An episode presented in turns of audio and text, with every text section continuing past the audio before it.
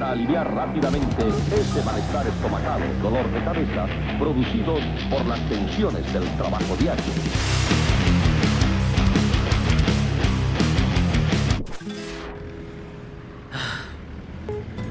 A ver, a ver, ¿en qué estaba? ¿En qué estaba? Ah, ah, sí.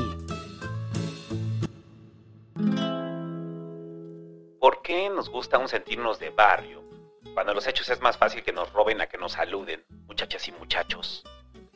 ¿Por qué aún quisiéramos volver para que nos llamen por el peor apodo que nos pusieron décadas atrás?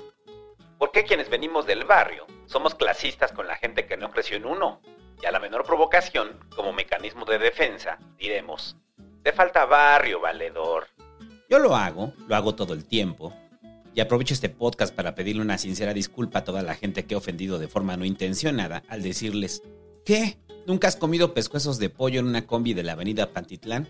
Te falta barrio. ¿Qué? ¿Nunca has bailado un cumbión debajo de una lona en plena calle? No, pues te falta barrio. ¿Qué? ¿Nunca te robaron el tanque de gas y tuviste que bañarte a jicarazos? No, pues te falta barrio. ¿Qué? ¿No conoces la expresión te falta barrio?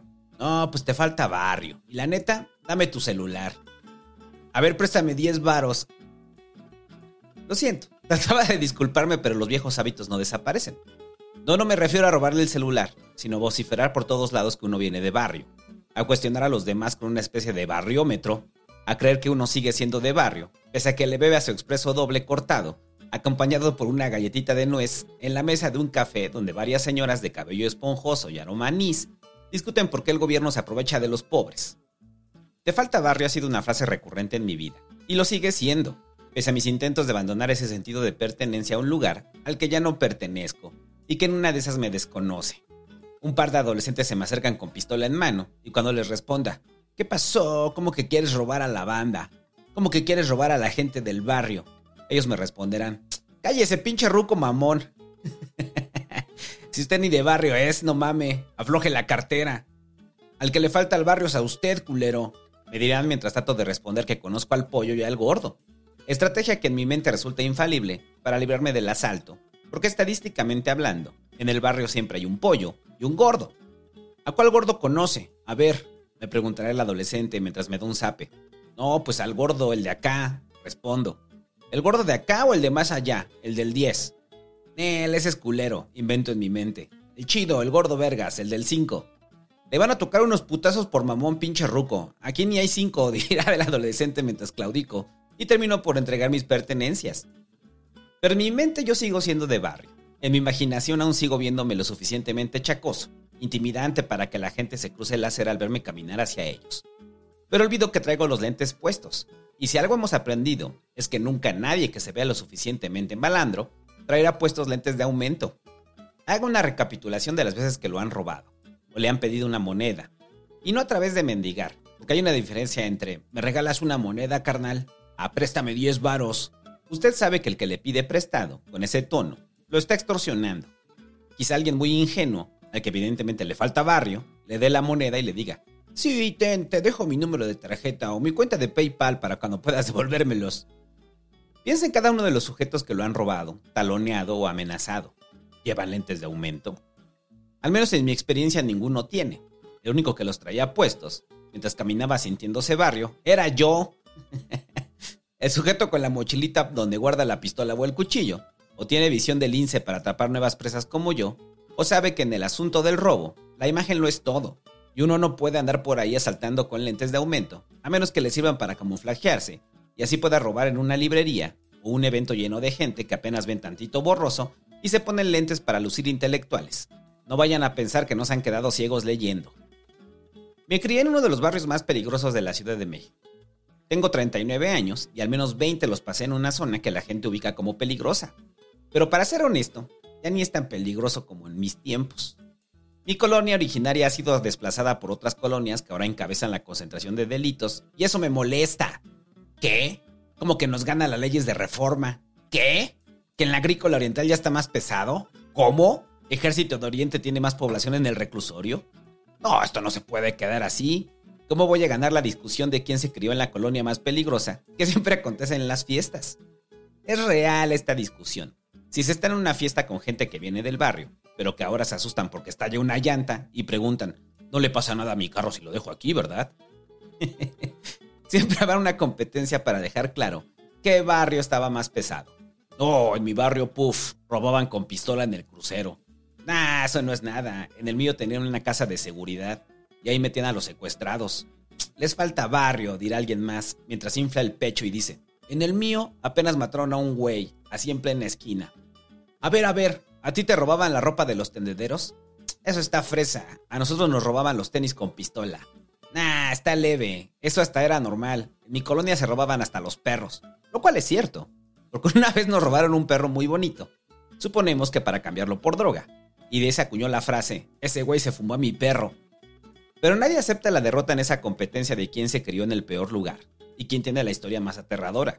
Más lumpen, que algún director de cine va y hace película para que los franceses digan, oh, Sacre Blue se fumó al perro. Hay una característica en común de todos aquellos que discutimos por ver quién fue más de barrio. Todos estamos lejos de nuestro barrio de origen. Y si nos vieran caminar juntos, lo más seguro es que nos robarían. Nos pedirían 10 varos y en el mejor de los casos dirían, esos ni son de aquí. Porque si algo tenemos claro, es que la expresión no te vayan a desconocer aplica para cuando se acaricia un perro, cuando se va al barrio a ver a la familia o cuando se visita un tianguis peligroso, donde uno, para verse de barrio y no ser asaltado, se viste como en sus tiempos de malandro, sin darse cuenta de que las modas cambian y el barrio no es una excepción, y en el intento de hacerse pasar como local, solo colaboran para que sea más rápido el que identifiquen que no son de ahí y los desconozcan, tanto el perro como al sujeto al que le dicen valedor, para sentir que la jerga barrial aún forma parte de ellos, siendo que el denominativo valedor ya nadie lo usa más que señores en bermudas de domingo y playera con estrella roja que aún se quieren sentir en onda enfrente de un puesto de tianguis de micheladas y empanadas de camarón. Me costó trabajo entenderlo mientras me comía mi empanada de camarón. ah, ahora se dicen papi. ¿Qué pasó, papi? ¿Cómo andas, papi? ¿Qué pedo, rey? ¿Se arma o no? ¿Rey? ¿Papi? Eso solo se dice en el sexo. ¿Dónde quedó el lenguaje propio del barrio? El carnal, valedor, mija, mijo. ¿Ya no es el morro verguero? ¿Ya ha sido reemplazado por papi chacalito? Ya no hay valores en el barrio, me digo, mientras le bebo mi cerveza y le digo, échame otra cheve con chamoy. Y hay algo en el ambiente que cambia. Me ven mal, me barren. Sé que dije algo malo, algo que me delató. Así es, se dice miche. Ya nadie utiliza la palabra cheve, y ni hablar de chamoy, y al parecer ha desaparecido por esa unidad de sabor, ajonjolí y no sé cuánta cosa más concentrada en la palabra miche. Saquen las cheves, ya solo es algo reservado para el señor que discute en las reuniones sobre qué barrio era el más pesado, como si el día siguiente se levantara a poner su puesto en el tianguis y no a pasearse en uno disfrazado de chaca. Tenemos un sentido de arraigo y pertenencia que no resistimos a dejar ir. Viví 20 años ahí. No me pueden decir que ya no soy de barrio. Me digo a mí mismo, enojado. Sí soy de barrio, no mamen. A ver quién se la va a rifar conmigo, perros. Lo invito a unas cheves y discutimos abiertamente sobre ello. y es ahí que me doy cuenta de que en unos años habré vivido más tiempo fuera del barrio que en el barrio. Y eso no quiere decir que haya vivido en una zona pudiente en los últimos años, solo que comparándola con el barrio y lo que yo entiendo por este, está muy lejos de ser del barrio que me vio crecer, vivir y ahora escribir sobre él, mientras me disfrazo para ir al tianguis y aprendo el nuevo lenguaje que aún me resisto a hablar. No pienso decirles papi. Si usted quiere que hable del barrio en un sentido más literario, ahí están las crónicas del barrio. Escúchenlas, están libres, o compre el libro y léalo. Ahí desmenuzo los problemas sociales, el cambio radical del barrio que terminó creando la espiral que se repite una y otra vez. Pero esto es la vida me da acidez. Y aquí vengo a dejar claro que sí, soy de barrio, me crié en uno. Y más allá de los problemas sociales que sufre o sufrió el barrio, del análisis sesudo que uno puede hacer, nada cambia el hecho de que a uno le afecte el ya no pertenecer ahí y que la palabra valedor esté en desuso que a falta de una identificación con los valores de la clase media horrible que se concentran en celebrarle el cumpleaños al perro y discutir sobre la nueva tienda de cosas para el hogar forradas de peluche, se experimenta la nostalgia de lo que fue y ya no será. Y que a la menor provocación, para afirmar que se tiene un origen, una tierra a la cual volver, se repita él, te falta barrio, siendo que al que le falta barrio, desde hace años, es a uno. La gente que es de otros estados y se vino para las grandes ciudades, siempre tiene una identidad originaria sólida, Ah, ahí está el oaxaqueño, son como duendes. les das un palazo y les salen las escrituras de un terreno en algún municipio de Oaxaca. Ah, ahí está la veracruzana de Puerto. Viaja cada año a ver a su familia y se asume como jarocha. Ah, ahí está el regio, regresa cada mes a ver a su esposa prima. Ah, ahí está el chapaneco, fue a ver a su familia y regresó con una caja llena de cosas hechas de maíz, luego de cerrar una carretera. Hasta la gente de los pueblos originarios aquí en la Ciudad de México tienen un arraigo fuerte, con costumbres y tradiciones locales. Pero en el caso de los que vivimos toda nuestra vida en la mancha urbana, quienes tenemos nuestro origen en la vida de ciudad, de la periferia, que terminó volviéndose ciudad, lo único que nos queda es el arraigo al barrio. Aunque sea superficial, yo cada que voy me compro un tepache del crucero, porque es el mejor tepache que va a tomar. O al menos eso creo, porque a falta de una identidad como la del poblano que presume sus semitas y sus linchamientos, o el yucateco que presume su cochinita y vivir en un horno, lo único que nos queda a quienes crecimos en la periferia, y más en específico en ciertas zonas de Iztapalapa, es agarrarnos del barrio al que ya no pertenecemos. Pero eso no quiere decir que nuestra conducta, modo de hablar y sobre todo las mañas, no las sigamos replicando en nuestra vida adulta, sin darnos cuenta de que ya no tenemos que hacerlo, y si lo hacemos se siente falso. Difícilmente nos volveremos a salvar de un asalto hablando cantadito chacoso. Hace años, cuando era muy joven y aún vivía en el barrio, me hallaba en un tianguis. Ni siquiera recuerdo qué íbamos a comprar, o si solo estábamos pajareando por ahí. Era uno de esos domingos donde ir al tianguis servía como comida, paseo, esparcimiento, ejercicio y hasta bar.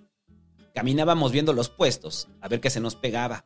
Ropa de paca, unos stickers, unos ostiones de carrito que garantizarían una muerte lenta y dolorosa, o tacos de tripa en medio del terregal.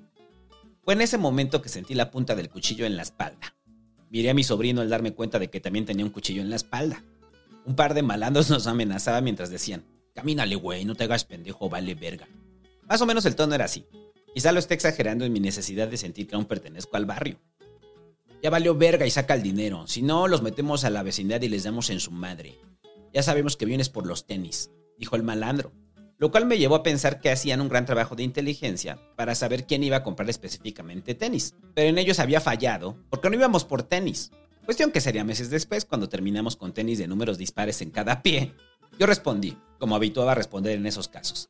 Ya dales todo, güey, ya nos chingaron. Está bien, y pedo, le dije. Mi sobrino entregó el dinero y los asaltantes se miraron confundidos. Mi respuesta era de, me vale madres, aunque en los hechos por dentro temblaba de miedo. Era la actitud de barrio la que imperaba ahí, además de darme cuenta de que se habían delatado al tratar de intimidarnos con, ya sabemos que vienes por los tenis. No sabían nada, solo era una amenaza psicológica. Uno de ellos se me quedó mirando y me dijo, pues qué, ¿de dónde eres o qué? Nada, de acá del barrio, respondí. Pero está bien, carnal, ya me chingaste. ¿Y qué? ¿Conoces a la banda? Me preguntó, y yo respondí. Claro que la conozco, y adicioné el nombre de los malandros más pesados del barrio, con los que creo nunca haber cruzado palabra, y a uno de ellos ni siquiera estaba seguro de poder identificarlo en persona. Pero en ese momento, en mi historia, eran mis supercompas, mis carnales, casi casi mis compadres. Se miraron entre ellos, incrédulos, y el mismo sujeto que antes amenazaba con apuñalarme ordenó a su compinche. Regrésale su dinero, güey. La neta, carnal, nos mandaron a darte un susto. ¿Cuánto nos pagaron, güey? Le preguntó a su compinche. 200 pesos, la neta. no entendí por qué en su ficción tenía que dejar claro el monto que supuestamente le pagaron para asustarnos. Cuídate mucho, me dijo en lo que para mí es una mejor actuación que la de Eugenio Derbez, y se perdieron en medio de los puestos. Miré a mi sobrino y le dije, vámonos a la casa antes de que se den cuenta de que no conocemos a nadie. Ser de barrio te salva del mismo barrio, o al menos en ese caso funcionó. El branding de los criminales, de los criminales locales había ayudado a evitar que nos robaran. El renombre del señor del crimen podía servirte para evitar a criminales de poca monta. Claro, siempre y cuando el criminal mayor no se enterara. Y para mi buena fortuna, creo que nunca se enteró. Había corrido con suerte y lo más importante, mi actuar como alguien de barrio hizo mi historia creíble. Si usted no es de barrio o considera que no es lo suficiente, no lo intente, le va a ir mal, porque en una de esas al querer hablar como gente del barrio, le saldrán los peores estereotipos heredados de la televisión. ¿Cómo que quieres robar a la banda? o peor aún, usará un tono perteneciente a otra clase social y terminará peor el asunto. ¿Cómo que quieres robar a la banda? y no exagero ni miento, así pasó. Juro que así pasó, lo sé porque años después la misma estrategia volvió a funcionar. Regresaba de mi trabajo universitario. Era de madrugada y caminaba con los audífonos puestos, conectados a mi flamante celular nuevo. Me faltaban menos de cinco minutos para llegar a mi casa y fue ahí que de la sombra salió un lacroso. Se me quedó viendo. Traté de ignorarlo, pero cuando quise evitarlo me puso el cuchillo de nuevo en la espalda. Al parecer es una estrategia eficaz. Mismo punto, misma presión de la punta recorriéndome la piel.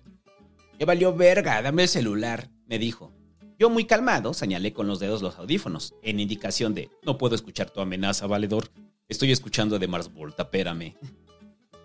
Me los quité despacio, los sujeté con la mano, me di la vuelta y en una actitud de barrio le respondí.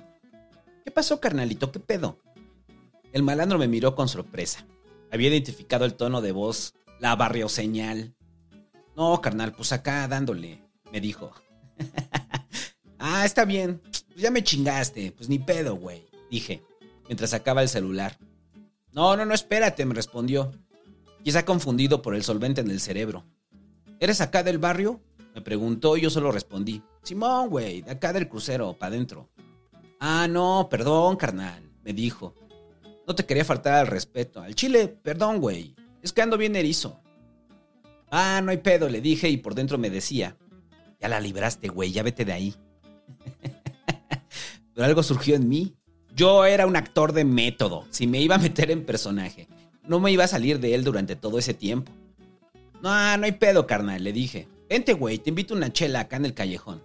No, carnal, no mames. No, me respondió con miedo y pude sentir cómo se le quebraba la voz. En mi mente repetía, ya salte de personaje, idiota, ya vete de ahí, ya la libraste. Pero no, seguí en mi papel de chacoso. Y haría mi Oscar, mi globo de oro a la mejor interpretación de malandro promedio.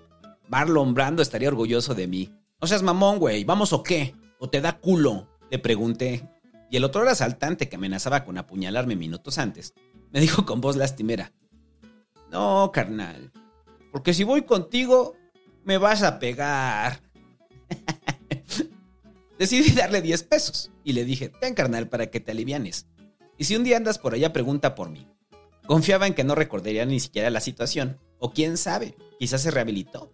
Salió adelante después de esa noche de terror, en la que se encontró conmigo y lo describe como el punto de quiebra en su vida, y lo narra como si yo midiera dos metros y realmente lo fuera a descuartizar. Lo reafirme, ser de barrio te salva del mismo barrio, no te salva de la policía, que si te escucha hablar así, más ensaña. No te salva de la discriminación de la clase media, del clasismo de las clases altas o del prejuicio de la sociedad en general solo te sirve para salvarte del mismo barrio, para intimidar crédulos y para en una fiesta enseñarle a una alemana a decir, ¿cómo que quiere robar a la banda? Eso es real. Lo presentamos como las palabras mágicas para salvarse de cualquier situación peligrosa. Supongo que nunca lo puso en práctica, porque inevitablemente habría terminado apuñalado. Y no tiene ni un mes que lo vi. Vivito, coleando feliz y ya hablando perfectamente español. El ser de barrio solo es algo que te puede ayudar para ganar discusiones sobre quién le tocó la adolescencia más lumpen, o salvarte de criminales menores. Fuera de eso, solo es el lugar, la condición económica y social donde te tocó nacer, crecer y vivir. Porque sí, romantizamos el barrio, quizá para omitir muchas cosas horribles que nos tocó vivir, para adherirnos a una nostalgia que explica a muchos de nosotros quiénes somos, de dónde venimos, para dotarnos de una identidad como el gringo que a falta de una, que le haga sentido más allá del consumo, la sangre y los Avengers, celebra el 5 de mayo y se asume mexicano porque su bisabuelo le heredó el apellido Cruz. Y solo eso tiene de mexicano. Igual nosotros necesitamos una identidad que nos acomode, aunque sea en lo simbólico, porque no solo es mi caso. Tengo muchos amigos, conocidos y familiares que no nos sentimos cómodos en la clase media, aunque lo seamos. No compartimos los valores de la misma y buscamos la añoranza del barrio, allá donde sí pertenecíamos allá donde sí había comunidad, donde era una vida comunitaria y de apoyo, donde parecía un macondo personal. Pero eso es nostalgia, eso es fantasía. Todo se ve mejor con los años menos el peinado emo con moño. Pero fuera de eso, los años tienden a embellecer el pasado, hacernos creer que éramos felices en esa época. No podemos hacerle caso a nuestros recuerdos porque son engañosos y tienden a distorsionar los hechos y a la gente y a recordar con alegría aquel día que amenazaron con apuñalarnos en medio de un tianguis. Porque sí, escribí un libro sobre el barrio y de repente me ganaba la nostalgia de lo vivido. Pero también traté de recuperar el horror, la desesperación y la tristeza y dejar claro que ese barrio idílico no volvió, se fue con las garzas, se transformó. Y así como podemos recuperar lo hermoso del barrio, de lo que nos dio identidad y amamos, a eso que quisiéramos ver en nuestras fantasías, también es momento de romper un poco con la idea de romantizar todo el barrio y a toda su gente. Porque no todos fueron o son maravillosos. No todos como un pueblito mágico lleno de amor. Hay gente horrible metida ahí. Más allá de los criminales, esa gente que apenas siembran árboles y los arrancan.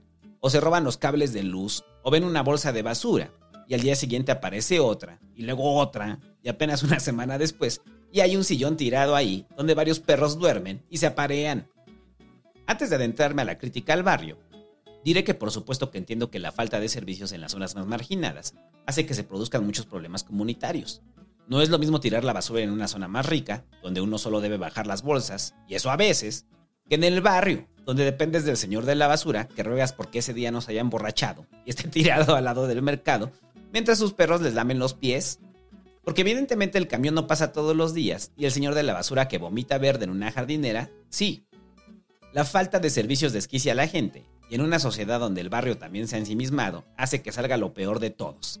Si no pasa el camión, tiro la basura en la calle. Si no hay agua, pongo una cisterna y acaparo el agua. Si no hay seguridad, le digo a mis tíos que le den en la madre a cualquiera que se vea sospechoso. Y si no hay justicia, construyo al lado e invado el terreno del vecino. Y a la tantita que me la haga de emoción, le digo a mis tíos que agarren tatubazo su puerta. Muchas de las conductas terribles que vemos en el barrio son producto de la propia desatención de los gobiernos locales, cordones de pobreza, ciudades perdidas que después regularizaron en colonias para solventar la falta de vivienda y volverlos voto corporativo para algún político. La gente no es así porque nacieron malos o tengan la sangre pesada. Creo que eso lo dejé claro en las crónicas del barrio. Responden a un entorno, a una historia de precariedad, pobreza y desatención que genera conductas terribles que puedes analizar desde la lejanía, desde la memoria. Pero uno no puede hacer ese análisis cuando vive el barrio en carne viva y te transportas a ese tiempo específico, donde te acababas de comprar una playera solo para darte cuenta de que había desaparecido de tu tendedero y ahora la vestía uno de los sujetos más lacrosos del barrio, al que solo podías decirte, este, se te ve bien, carnal. y no reclamarle el hurto. No iba a decirle, entiendo tu contexto y tu entorno y la maquinaria capitalista que te ha orillado a hurtarme una playera. Claro que sé de lo que sufres, pero mira, la ira que tienes no es contra mí, ni siquiera contra los árboles y la infraestructura que tanto te esmeras en destruir. Dándole la razón a las clases más altas, prejuiciosas que dicen que los pobres no saben valorar las cosas, por eso las destruyen. Mejor no les den nada. Entiendo muy bien que no estás enojado conmigo, ni con tu familia, ni con ese sujeto al que le estrellas la cabeza en el piso. Ah, ya se desmayó. Ah, también te reclamó que le robaste una playera. Tu enojo es en contra de este sistema que te oprime, que te hace ser violento. Hermano, yo hoy te perdono. No piensas nada de eso, solo quieres que el cabrón que se robó tu playera acabe detenido, en el reclusorio, o por lo menos que alguien más chacoso que él le dé una madriza. es fácil hacer análisis sobre el barrio cuando no lo estás viviendo, o lo viviste, o ya vives en una zona de alta plusvalía. No puedes hacer un análisis social y económico en ese momento. Se te sale lo gregario y quieres pelea. Quieres que arda todo con tal de recuperar tu playera de la paca que te gustaba tanto. Y ahora ese pinche cabrón trae puesta. Cada integrante de la familia de barrio tiene su enemigo o enemiga. Producto de alguna actitud gandalla, de un robo, de algún servicio inconcluso, o a veces por una simple trivialidad que escala en un conflicto de enormes proporciones, solo porque el niño de una casa decidió volarle el balón al niño de la casa contigua. Describiré más o menos cómo inicia un conflicto entre familias de barrio. Dos niños juegan con un balón, el niño perdedor es el dueño del balón, se enoja y se lo lleva. El otro niño, con toda razón, molesto, lo empuja y patea el balón lejos hasta que termina en el techo de un vecino. El niño se mete llorando a la casa, la abuela que hace de comer, ya sea para vender o para consumo de la casa, le pregunta qué le pasó. El niño no puede hablar bien, se sorbe los mocos y solo dice, ¡Mi balón! La abuela sale a la calle y ve al niño mal hora y le dice, Ve por ese balón, pero ya pinche escuincle. Como el niño es mal hora, le dice que no. Y la abuela, educada en épocas donde era válido meterle un coscorrón al hijo del vecino, le da un jalón de greñas. El niño comienza a llorar, y ahora los dos niños lloran, sus alaridos hacen que salga la mamá del niño gandaya, y la abuela que generalmente deberá ser la suegra. ¿Qué le pasa, pinche vieja? dice la mamá mientras angolotea al niño que llora. Su pinche hijo voló el balón de mi nieto, responde la abuela, y la otra abuela le replica. Y por eso le pega. Es un niño, pinche ruquita, no mame. Aquí es contradictoria la oración, porque aunque defiende al infante, ofende a la adulta mayor. Yo no sé, pero que baje el balón. Pues bájelo usted si muchas ganas tiene, dice la otra abuela mientras abraza al niño Gandaya. Vámonos, grita la abuela mientras cae al niño que aún llora por su balón y continúa. Al rato que llegue tu papá, que venga a pedírselos. No vuelva a tocar a mi hijo, grita la mamá. Después se mete a su casa y le da unas nalgadas a su hijo por meterla en problemas. A esas alturas, ya las abuelas se odian, los niños se odian, y cuando llega la tarde, la mamá del niño que perdió el balón ve a la abuela llorando y le pregunta qué pasó. Le explica la situación del balón y la mamá sale arrojando rabia e insultos, cruza la calle y le toca la puerta con violencia. Págame el balón de mi hijo, culera. Recrimina. La mamá del niño Gandaya le dice que no, que le haga como quiera. Ya me tienes hasta la madre, le grita. Y la otra le responde, pues qué pendeja. Se trenzan de las greñas, corren los golpes y llegan las abuelas a calmarlas mientras los niños lloran. A esas alturas, las abuelas se odian, los niños se odian y las mamás se odian. Cae la noche, el papá del niño de Gandaya llega a casa y ve a su esposa con arañazos en la cara. Le pregunta qué le pasó. La esposa le explica y exagera. La abuela y la mamá la agarraron a golpes, pinches montoneras. El señor sale fúrico de su casa pega en la puerta y abre la puerta al papá del niño del balón. Tu pinche vieja se madrió a mi vieja. Eso se gana por pegarle a mi mamá. Pero tu mamá le pegó a mi mamá. Sí, porque tu hijo le voló el balón a mi hijo. Tú a mí me la pelas. Tú me la pelas más. Golpes.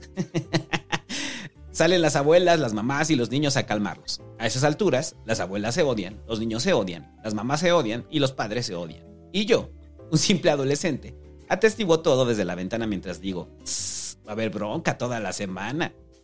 Llegan los tíos y se pelean con los tíos. Luego el primo con los otros primos, donde curiosamente hay un parentesco porque se casó con la Viri. Una historia previa de discordia recorre la pelea. Un Romeo y Julieta del barrio. Una familia es Montes y la otra es Castillo. Para tropicalizar adecuadamente. Ya no hay pelea frontal, todo se vuelve un asunto de indirectas, miradas de odio cuando se encuentran en el mercado, en la tienda o en la parada del autobús. Si hay una fiesta próxima, alguno de los hombres se encargará de dejar su carro en media calle para que no puedan poner la lona. Si venden cosas afuera de su casa, hablarán mal de sus productos. No, es que no compre ahí, esas hacen daño. no le compre pollo a esa, yo la he visto cómo los trae en taxi. Las abuelas se sientan en bancas distintas de la iglesia y en el mercado cambian de carnicero con tal de no encontrarse a la otra. La pelea sigue por años, que termina siendo décadas. Es en serio, conozco casos en el barrio donde creo que hasta los hijos heredaron el odio hacia la familia y ahora se miran con repudio unos a otros. Si vive en el barrio, no se enemiste con la familia contigua. Su vida será un infierno. O como mejor solución, prohíbale la amistad al niño con el otro niño. Esos son los verdaderos culpables. Mi familia tuvo peleas con una familia que nos odiaba. Y el momento cumbre fue cuando mis hermanas se deschongaron con las hermanas de la familia rival. y antes de eso eran amigas. Y no, nunca limaron las perezas, solo se fueron de ahí. Mis hermanas también, y tengo miedo de que un día vaya a la calle con ellas y al encontrárselas se vean como un Kill Bill y se agarren a golpes. Mis hermanos tenían su enemigo, mi papá también, mi mamá también, yo tenía mi enemigo. Hasta el perro familiar tenía su enemigo, un perro llamado Canelo, que al parecer gozaba de bullearlo. Si usted es de barrio y no tiene o tenía un enemigo, no se preocupe, probablemente hay alguien que lo odia en secreto y le va a bajar el aire de las llantas a su carro o le va a robar su playera del tendedero. No hay forma de estar en el barrio y no haber salido con una pelea de ahí. Pareciera que es la forma en la que se interactúa. Los domingos familiares incluyen el golpearse con otra familia y regresar a ver la televisión por la tarde. No todas las peleas terminan en golpes. Se vive una guerra fría entre las familias que se odian. Y así como las potencias nucleares, cada familia busca ampliar su área de influencia en las casas aledañas. El primer uso de las fake news no se encuentra en las campañas políticas, sino en la señora que odia a la otra señora del barrio Inventan chismes, se encargan de esparcirlo por todos lados y sabemos que en el barrio siempre hay un sistema de difusión que funciona como el de los noticieros. Siempre hay un noticiero estelar, la fuente de información que nutre el chisme del barrio, y generalmente es la señora de la tienda de abarrotes. por simple estadística funciona. Casi todo el barrio va y compra en la tiendita de la esquina. Basta que el chisme sea colocado ahí para que comience una gran campaña de difamación orquestada por la abuela que dice que la abuela enemiga alcahuetea a su hija y hasta permite que meta muchos hombres a su casa.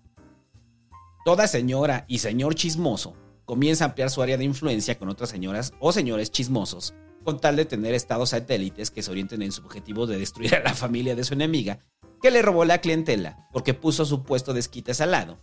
Y es que aquí aparece una verdad en el barrio, para los seguidores y creyentes del libre mercado desregulado. El barrio es la mejor representación de la voracidad y la competencia en los negocios. Deberían armar seminarios presenciales y no para estudiar a los pobres, como se habitúa. Deberían llevar a la gente del MIT, de Harvard, del ITAM o cualquier escuela de corte económico neoliberal para que estudien los efectos del libre mercado y las prácticas terribles en lo que puede desembocar en el barrio. Que lleguen camiones atestados de futuros economistas para que se den cuenta que cuando se quita el estado de en medio y se permite el libre mercado, se tiende a construir monopolios que se sustentan en la destrucción de los demás, porque no quieren competencia. Tal es el caso que siempre va un solo monopolio de quesadillas. o a lo mucho un dopolio, cuando han acordado repartirse el mercado, luego de una larga competencia y guerra sucia. En el barrio siempre hallaremos un puesto de fritangas que ha monopolizado el mercado durante años y no quiere que le hagan competencia. No solo no quiere, sino que harán todo lo posible para hundir el negocio que les pueda robar la clientela. Así inventan chismes, hablan mal de la competencia, dicen cosas como, la hija del Avero comió la otra vez ahí y se enfermó bien feo. Demeritan el valor de sus productos con frases como, ay no, ahí está bien feo y bien caro. Una quesadilla a 20 pesos, no como creen. Además, el hijo de esa señora anda malos pasos. A mí se me hace que es maricón. y al ver que sus estrategias fallan, que la competencia comienza a levantar, se van contra el consumidor y lo hacen experimentar culpa. Ya te vi, es Santo, que andas comprando con esas viejas, conste, ¿eh? Ahí se ve la amistad, te dicen. y uno experimenta culpa, se siente mal de haber traicionado la fidelidad que durante años le pregonaba. Hubo veces que tuve que rodear la entrada al barrio para que no me vieran con las quesadillas de la competencia. Temeroso de que me descubrieran con un pan vaso de mejor sabor y proporciones. Y no lo hacía porque les tuviera afecto, sino porque no me quería enemistar con las dueñas del puesto callejero, que como cualquier otra empresa insertada en el libre mercado desregulado, en lugar de mejorar sus servicios y la calidad de la tostada de pata, buscaban amedrentar a la clientela y destruir a la competencia para conservar su poderío. El libre mercado es una falacia, y los puestos callejeros del barrio lo reafirman. Lo mismo aplica para los puestos de tortas, de tacos, a excepción de que uno venda de carnitas y el otro de suadero, los esquites y hasta para las películas pirata. Que no se le ocurra la de los postres y fresas con crema ofertar películas piratas, porque habrá problema con el monopolio o el duopolio establecido durante años en el barrio. Imagino a los grupos de estudiantes de economía, a los banqueros, a los ejecutivos de bolsa atestiguando las peores prácticas empresariales mientras dicen, ni nosotros nos atrevimos a tanto. Tomen nota muchachos, esto es lo que debemos hacer, lo que hace Doña Soco. Esto sí es un monopolio. Maximiza ganancias con carne de mala calidad y aceite reutilizado que no sabemos cuánto tiempo lleva guardado en esa botella de Coca-Cola. Ya la menor señal de competencia la destruye, la aplasta y vean, la gente le sigue comprando les seguirá comprando porque no les queda de otra. Los tienen controlados. Y no hay un gobierno que regule nada. Es más, hasta se roba la luz. Invaden la banqueta y los policías comen ahí, gustosos sin decirle nada. Esto lo llevaremos a Monsanto. Haremos millones. Y es que ese es el verdadero problema del barrio. La falta de ley, la falta de justicia. Frente a la ausencia de autoridades se rigen bajo sus propias reglas. Dándole la razón a Hobbes, en la ausencia del Estado, Vivimos en un estado de guerra permanente.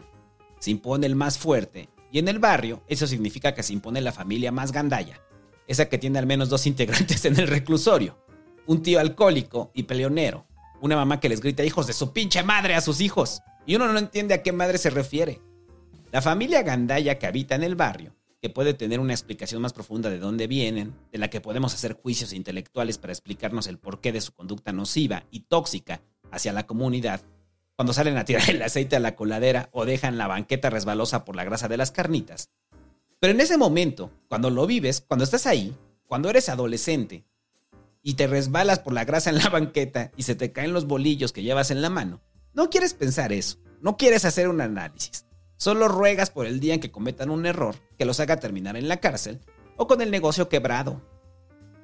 Y a pesar de todo esto, sigo teniendo nostalgia de vez en cuando a pesar de las familias gandallas, de la gente gandalla, de la ausencia de ley, de los lacrosos que te talonean, de los cuchillos en la espalda, de la fiesta que cierra la calle, a pesar del sillón que tiran en la esquina, del basurero improvisado, de la mamá gritona y el hijo adicto, del robo de ropa en los tendederos, del ruido de la música que llega y traspasa los muros, de la banqueta manchada con grasa y las quesadillas que te enferman del estómago, a pesar de las caurías de perros callejeros, del niño molesto que se saca los mocos mientras te pide un peso, a pesar de todo eso y más, sigo teniendo nostalgia.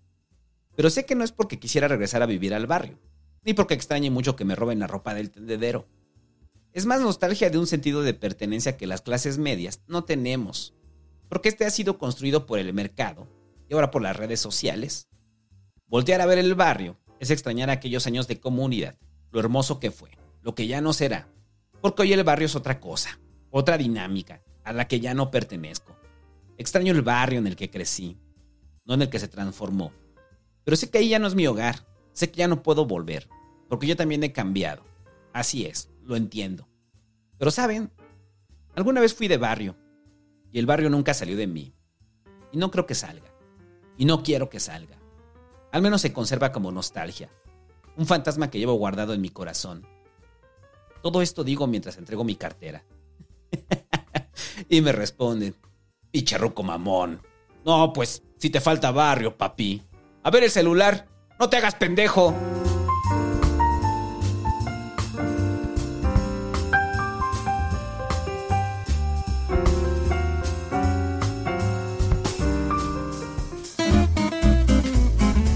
A ver, ya se la saben, mi gente. Gracias a toda la gente que, coopera de forma voluntaria. Mira, yo antes robaba. Eso también es la onda, ¿no? Los güeyes que subían al micro y que tenían paletitas a cambio de no robarte. si usted no es de barrio, probablemente no entienda mucho de este podcast. Pero si lo es, que la mayoría de nosotros lo somos, probablemente entenderá muchas cosas. Y gracias como siempre a los Patreons, a los miembros de YouTube y a los suscriptores en Twitch que hacen posible La Vida Me da acidez. Ya nada más faltan cuatro programas, cuatro programas. Y ya, gracias a los Patreons, eh, va su reconocimiento. Recuerde si usted es sobrecito de European, tiene reconocimiento. Eh, gracias a Okami de Master, a Sandra Montalvo, a Carlos Rico Martínez, a Víctor Gutiérrez, a Leo Méndez, a Frank Zúñiga Guevara, a Roberto Mendoza, a Iván Salazar, a Ángel Gines, a Ramiro B, a Christopher Bortana, a Cocusa, a Fernando Álvarez, a Tebo Tebo, a Cirque Aquino, a Luis Ponce, a Alfredo Zamarrón, a Salvador, a Another Mexican, a Jorge Todd, a Carlos Bustos, a Enrique II Reyes, a Andrew Ocampo, a Jairo Rochas, a Eduardo Méndez, a Alejandro Hernández, al Jerus, a Rafael Hernández, a Manuel G. Ortega, al Giovanni Villalobos, al Mura, a Luis Lemonier, a Jesús Blancarte, a Oscar Gabriel Barrera, a Alex Farfán, a Adrián Montelongo, a Alan Martínez, a Roberto Daniel Perroberto, a Grace Gardea, a Luke Malagón, a Marco Flores, a Juan José Galdamés, a KCG, a Lina Hernández, a Víctor Hugo Macías Quirós, a Víctor Magañaparra, a Iri de Besa, a Antonio Olivares, a Iván Morán, a Omar Rodrigo García García, a Héctor Gea, a Mauricio Capilla, a Diego Rivera, a Osmar Camacho, a Esteban de Juárez, a Edgar Quiñones, a Denis López M, a Jesús Rodríguez, a Néstor Mendoza, a Pepe Rocha Noyola, a Maverick Fuentes, a Betillo El Pillo, a Diego de los Santos, Armando P, a Rubén Rivera, a Álvaro Medina, a Maverick, a Contralius, a Susej, a Francisco Chávez y a Alexa. Gracias a toda la gente que hace posible la vida me da. Y todos estos podcasts eh, siento como raro eh, eh, los hechos de que ya va a acabar la vida me da pero no se preocupe, estoy muy entusiasmado por lo que está por venir, muchachos. Yo quisiera decirles qué está por venir, pero va a ser hasta el final de temporada cuando haga la transmisión en vivo. Y si usted quiere saber más del barrio, recuerde que en Amazon está a la venta el libro de las crónicas del barrio, y si no lo quiere comprar el libro, pues vaya y escúchelo, está libre en YouTube y en todos lados donde escuche podcast, ¿no? Porque luego se quejan. O sea, se quejan de que no, lo queremos libre, santo, queremos libre lo del barrio. Pues ahí está, güey, está, ya lo puedes escuchar. Está libre y recomiéndelo. Y ya. En serio, no, si usted no es de barrio, no intente lo de hablar como barrio para librarse de un asalto. Se van a dar cuenta, güey. es algo que se ha entrenado. Y yo ya perdí, ya perdí la práctica. Entonces, como ya perdí la práctica, no, pues ya, si me asaltan, simplemente digo, ya, ya estuvo. O sea, no me voy a poner al tandero porque en una de esas mandan ahora sí apuñalando. Y ya. Les falta barrio, muchachos y muchachas. Nos vemos la siguiente semana. Adiós.